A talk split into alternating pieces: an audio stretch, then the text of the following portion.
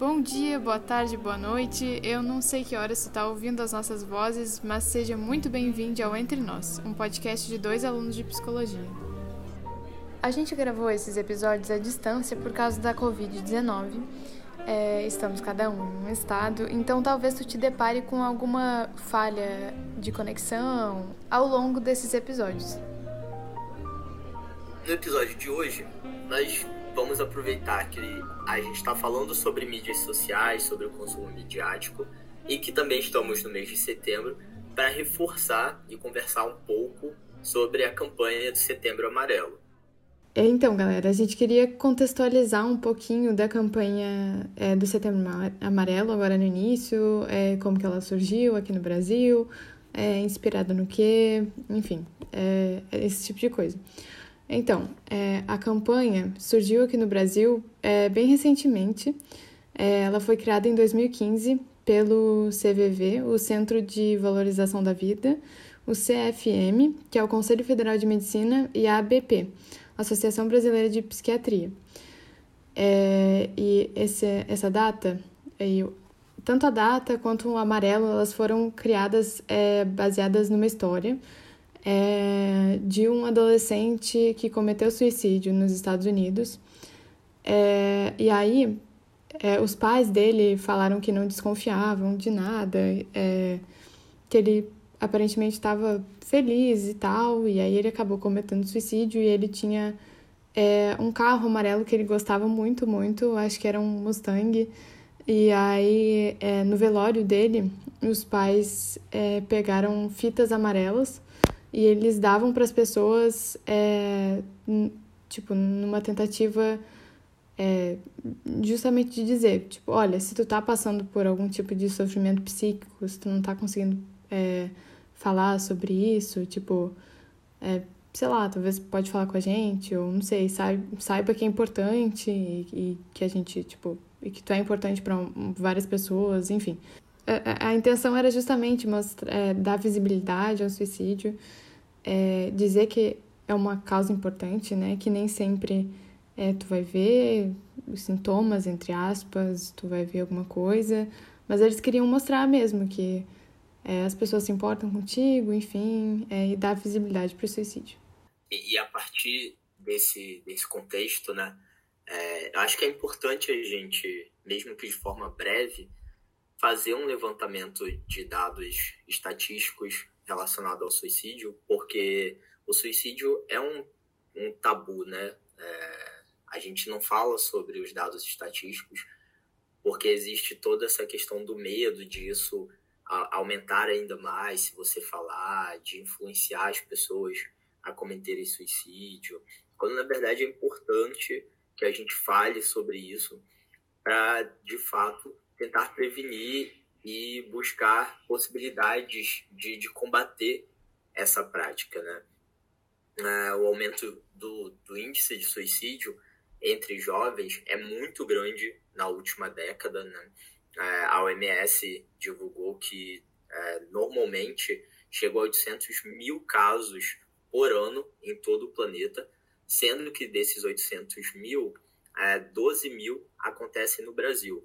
Então você pensa, 12 mil jovens é, tent, numa tentativa de suicídio e na maioria das vezes conseguindo de fato é, chegar às, às vias de fato dessa tentativa é um número alarmante, né? Principalmente quando a gente fala de jovens de, de 12 a 26 anos, que é o número que mais aparece é, num estudo que foi publicado pelo Jornal Brasileiro de, de Psiquiatria aqui do Brasil.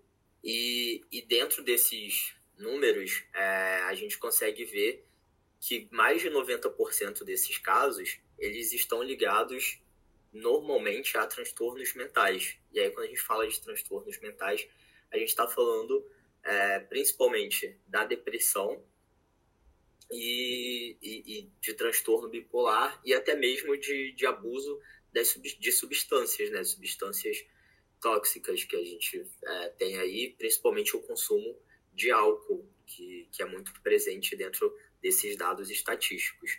E aí eu acho importante a gente a gente destacar aqui também um outro dado, Will, que é o de suicídio considerando o recorte de gênero. Que até quando eu descobri, eu não esperava ele, porque é, pelo menos o, o, que eu esperava, assim, não o que eu esperava, mas é, o que eu imaginava é que o número de suicídio seria maior entre pessoas que é, fossem de alguma minoria.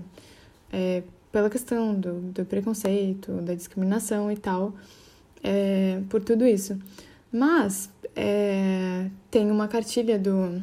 A cartilha do CFM, do Conselho Federal de Medicina, ela coloca que é, o maior número de suicídios é entre os homens, é, considerando o gênero, né? Aqui. É, e aí eu fiquei muito pensando sobre essa questão, tipo, como assim? Tipo, por que os homens e tal? E aí é, eu cheguei em algumas, algumas análises sobre isso, é, que meio que colocavam isso dentro do contexto, né? Bom, tipo, uh, mulheres e pessoas que não homens, não homens cis, é, seriam minoria é, e sofrem por causa do patriarcado, mas não são só eles que sofrem com o patriarcado, né? Tipo, os próprios homens e os homens cis também sofrem com ele. Também, tipo, são vítimas de alguma maneira é, desse sistema de poder. É, tipo assim, a gente tem todo um estereótipo na nossa sociedade de que homem não chora, de que homem não pode falar sobre sentimento, não pode ter emoção, é, de que tem que crescer e sustentar uma família, de que tem que ser bem sucedido financeiramente, enfim, tem todas essas, expectativas assim muito altas e colocadas com muita pressão é, sobre os homens que é, e ainda tem essa questão, né, de que ah, eles não podem falar sobre emoção, sobre sentimento, sobre como eles estão, não pode ficar doente, não pode ser frágil. E aí, com certeza, né, isso tem um impacto muito grande no momento em que é, alguém, no momento em que algum homem fica, é, tá em, em uma situação de sofrimento psíquico, é, com certeza isso tem um impacto para que ele não procure atendimento psicológico, que ele não procure uma ajuda psicológica, né? Sim, com certeza, né? E aí, você que está ouvindo a gente deve estar tá se perguntando, tá, mas o que, que isso tem a ver com a conversa de vocês sobre mídias sociais, né? Calma, a gente vai entrar nisso agora. A gente achou extremamente importante conversar sobre esses dados estatísticos, justamente para vocês entenderem que essa grande maioria dos números estão direcionadas para um público muito específico, que é o público jovem, é, independente de homens ou mulheres, é, é, de questão de gênero, raça ou qualquer outra situação.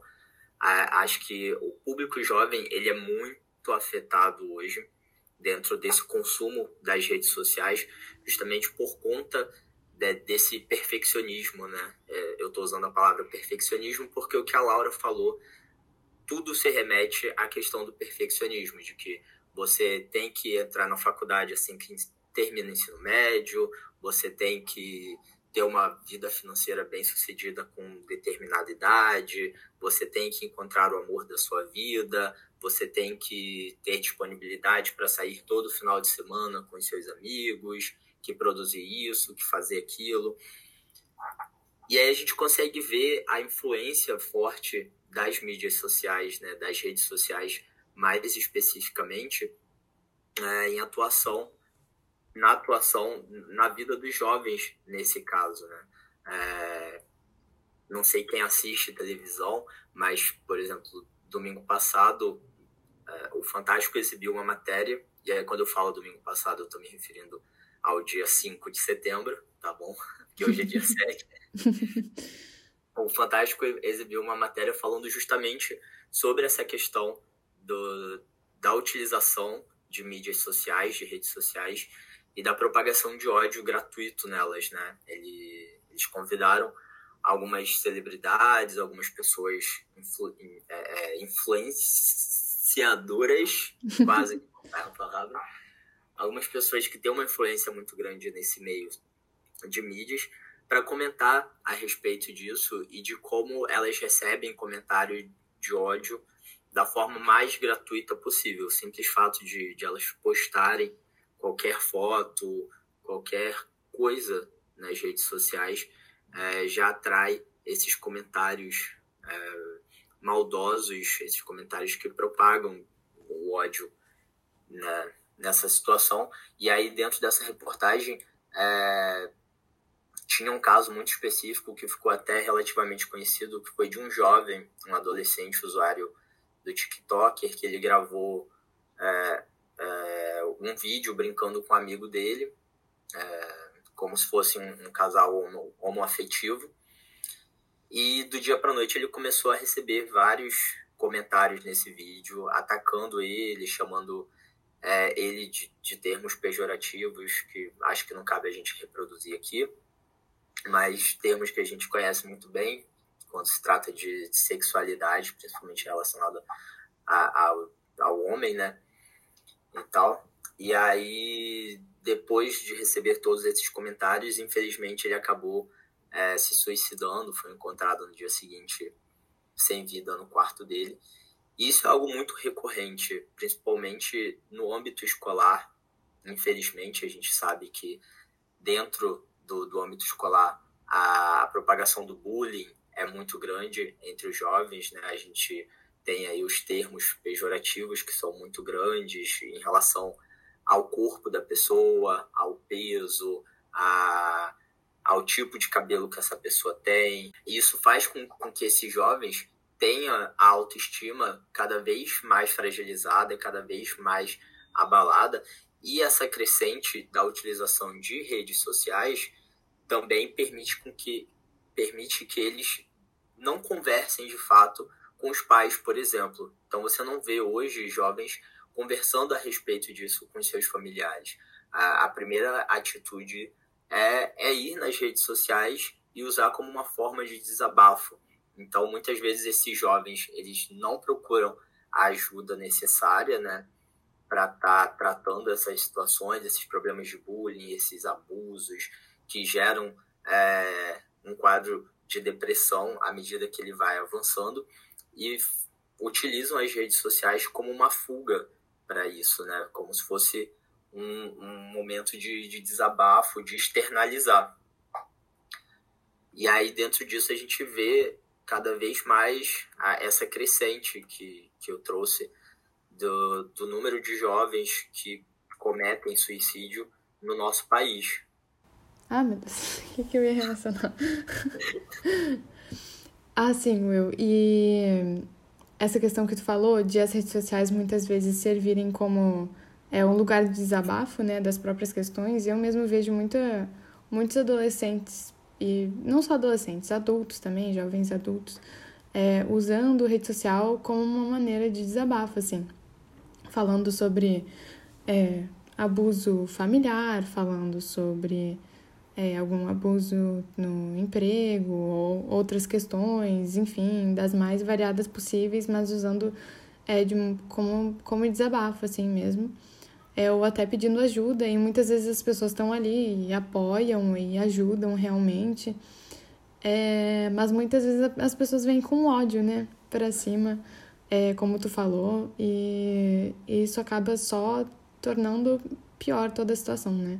Já vi algumas, algumas situações do tipo, a pessoa assume numa rede social que tá é, refletindo sobre a própria identidade de gênero, e pede que, que as pessoas se refiram a ela, a ele, a ele, com X pronome e as pessoas desrespeitam assim de propósito e atacam.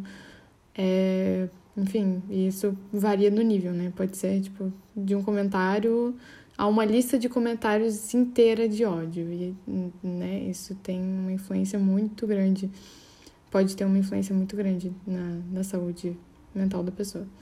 E aí, é, outra coisa que eu queria ressaltar aqui é que nesses exemplos que o Will deu agora e que eu dei agora, a gente já pode ver é, como o social influencia em questões como suicídio, né?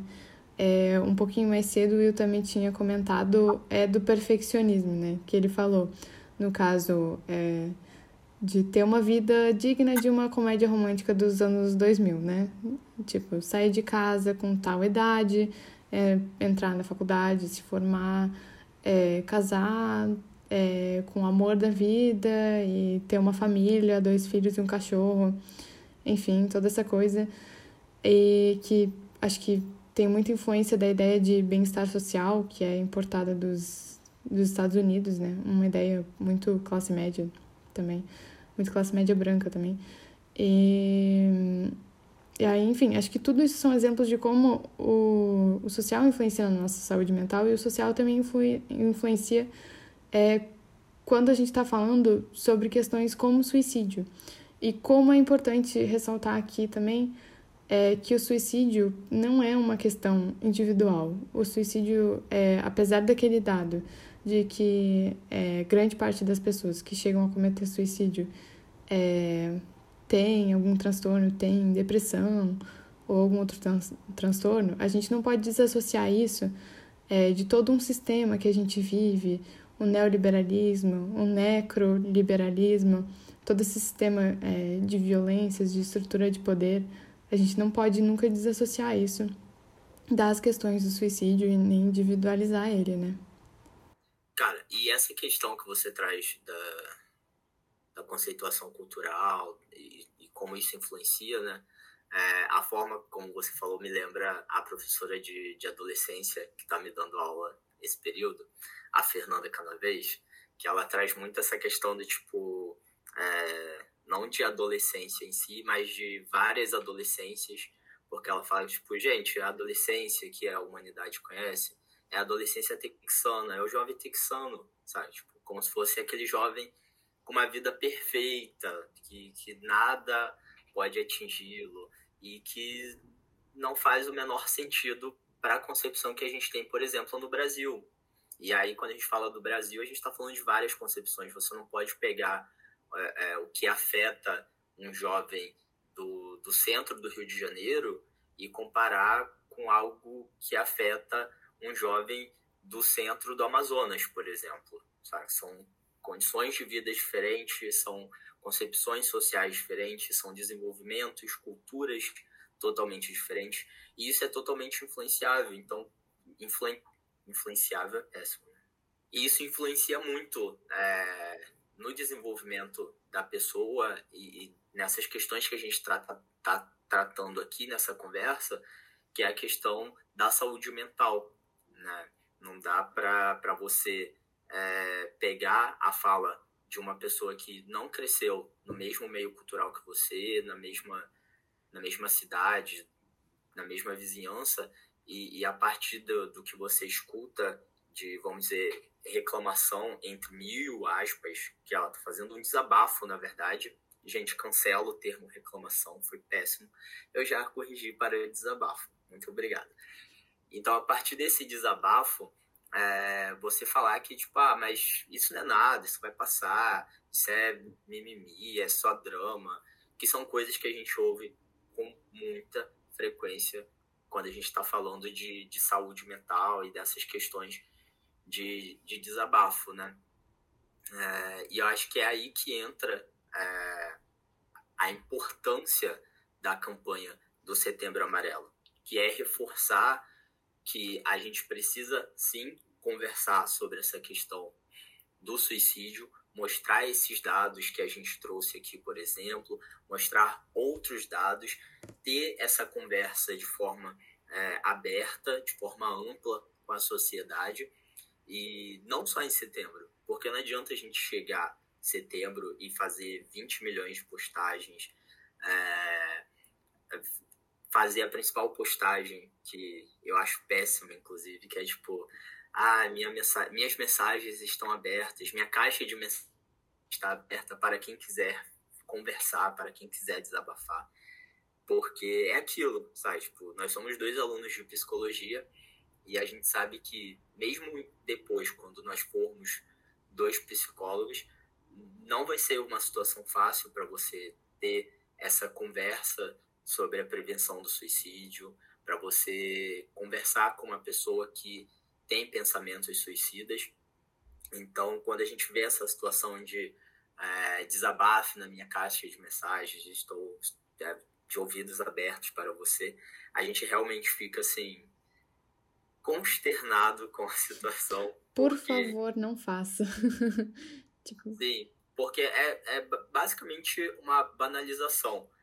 Quando eu falo, tipo, que a gente fica consternado, que a gente fica chateado com essa situação, não é que você não pode escutar o seu amigo. Muito pelo contrário, a gente acha que você deve sim conversar com seu amigo, que você deve escutá-lo, que você deve estar ali para dar um amparo para essa pessoa, mas que você deve instruí-lo a estar tá procurando um, um tratamento, para estar tá procurando um acompanhamento adequado para essas situações, né? Sim, exatamente. Isso também é num espaço adequado, com um profissional que esteja preparado para trabalhar, para tratar esse assunto, esse tema. E, bom, né, lembrando aqui que a DM, assim, é, mensagens em redes sociais, tipo, não são é, o espaço adequado para falar, é, para ajudar alguém que esteja. É... Passando por angústias, que esteja com, com dificuldades. É, Exatamente. Seja ela, Obrigada. Se... seja ela financeira, seja ela é, é, emocional, é, mental, porque a gente sabe que tudo isso influencia, né? Quem não é hoje influenciado é, na realidade em que a gente vive no país pela falta de uma expectativa do futuro, né? Pô, a gente vê aí a, a, taxa de desemprego subindo cada vez mais, é, pessoas passando fome, então tudo isso é um amplificador para essa situação de sofrimento que a sociedade vem sentindo e, e vem apresentando cada vez mais, né? Exatamente. É, ter comida do prato, ter uma casa para morar, ter condições é, mínimas, né, básicas de vida também é, também são saúde mental, né? Saúde mental não é só aquilo que passa é, nossas questões de preocupação, enfim, o que passa na nossa cabeça, mas também é o nosso contexto de vida, onde a gente mora, nossa família, é, enfim, todas as questões, todo o nosso contexto também é questão de saúde mental. E é importante lembrar a gente, que a gente lembre disso quando está falando de um tema tão importante é, como é o, o, suicídio, né? Pois é. E é isso, galera. É, a gente achou super importante trazer essa conversa hoje aqui com vocês sobre a campanha do Setembro Amarelo, porque ela faz total conexão com aquilo que a gente já no episódio passado e que a gente pretende continuar conversando no próximo episódio que é sobre a utilização das mídias sociais, só que dessa vez é, numa pegada do que a gente entende do desenvolvimento da psicologia dentro do consumo exaustivo e cada vez mais crescente da utilização das mídias sociais num contexto geral. Então, é, espero que vocês tenham curtido esse episódio e que acompanhe a gente na nossa próxima conversa e conversa com a gente lá nas redes sociais. Bora trocar uma ideia.